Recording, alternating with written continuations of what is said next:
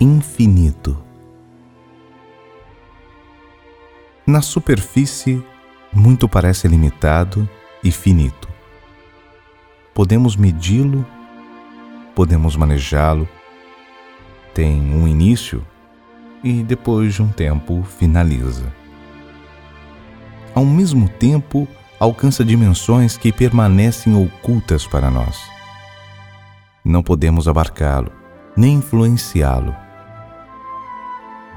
Nele tem seu efeito, algo que vai muito além de nosso entendimento e de nossa influência, algo criador e espiritual, que se abstém infinitamente de nossa vontade.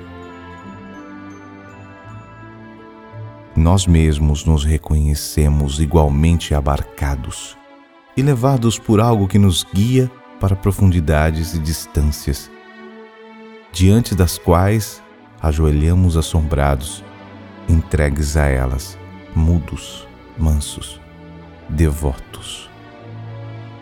Segue existindo para nós o finito?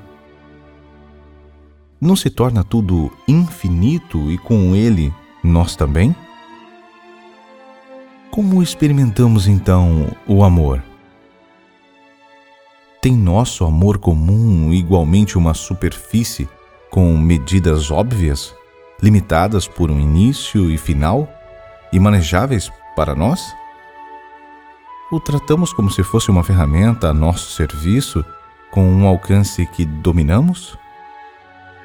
Ou tem este amor uma profundidade que chega ao infinito, de tal sorte que neles nos sentimos levados por forças criadoras, entregues a elas involuntariamente, porque somos amados e estamos amando de outra maneira que suponhamos possível para nós.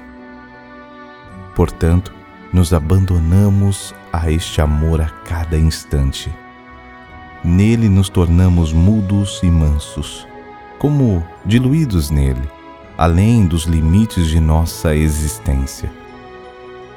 Reais e irreais, ativos e deixados, infinitamente presentes e ausentes, contudo em unidade e sem unidade, arrastados ao nada, puros como uma infinita referência.